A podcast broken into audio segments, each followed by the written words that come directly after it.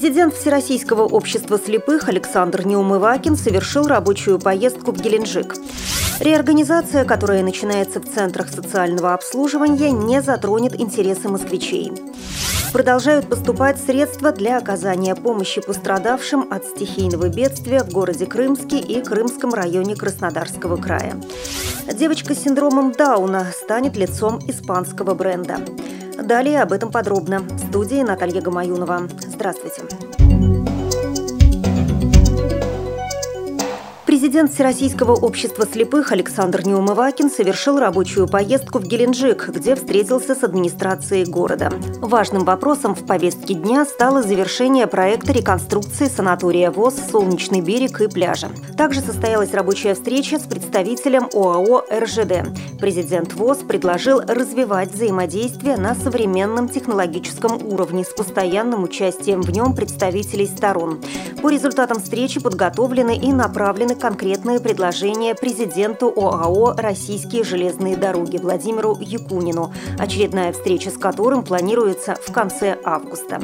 По приглашению главы города президент Всероссийского общества слепых принял участие в открытии фонтана «Солнечная феерия» на набережной города-курорта.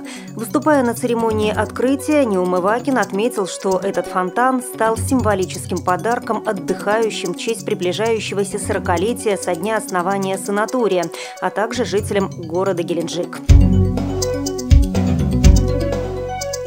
Реорганизация, которая начинается в центрах социального обслуживания, не отразится на москвичах, заверила первый заместитель руководителя департамента Ольга Грачева.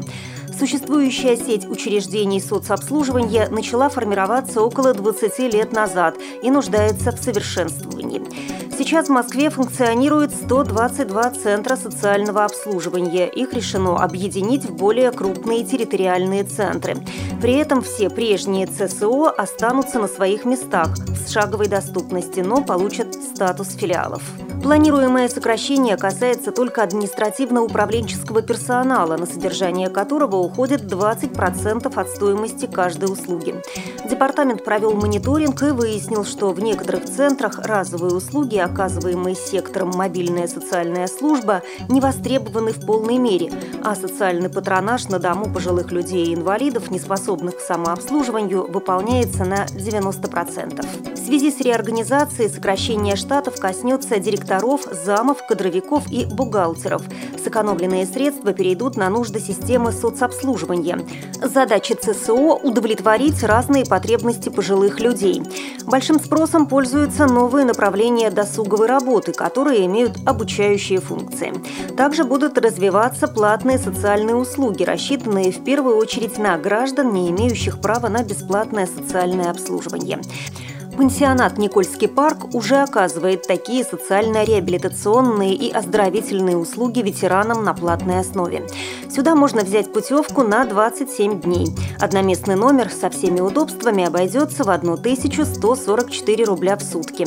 Но пенсионерам и инвалидам, состоящим на надомном социальном обслуживании, все услуги предоставляются бесплатно. Как сообщает пресс-служба Всероссийского общества слепых, от организаций, предприятий, учреждений и членов ВОЗ продолжают поступать средства для оказания помощи пострадавшим от стихийного бедствия в городе Крымске и Крымском районе Краснодарского края. Краснодарская краевая организация ВОЗ активно взаимодействует с районными штабами по оказанию помощи и муниципальными образованиями края в проведении необходимых реабилитационных мероприятий. Все пострадавшие инвалиды по зрению направлены в санатории Краснодарского края. Оставшиеся без крова получили по 160 тысяч рублей на каждого члена семьи и средств федерального и краевого бюджетов. Органы социального страхования оперативно выделили всем нуждающимся новые тифлосредства взамен утраченных при наводнении. Известный испанский дизайнер купальных костюмов Долорес Кортес создала неожиданную рекламную кампанию. Лицом ее новой коллекции стала десятимесячная малышка Валентина Геррера с синдромом Дауна из Майами. Это первая фотомодель с таким заболеванием у известного модного дома. Мать ребенка в своем интервью сказала, что все дети, независимо от расы, физического состояния и положения семьи, должны иметь возможность добиться успеха в любой сфере деятельности. Представители fashion-индустрии неоднозначно отнеслись к каталогу дизайнера. Мнения разделились. Некоторые назвали компанию хорошим стартом, который уравнивает в правах всех членов общества. Другие окрестили это рекламным ходом для увеличения прибыли. Вы слушали информационный выпуск.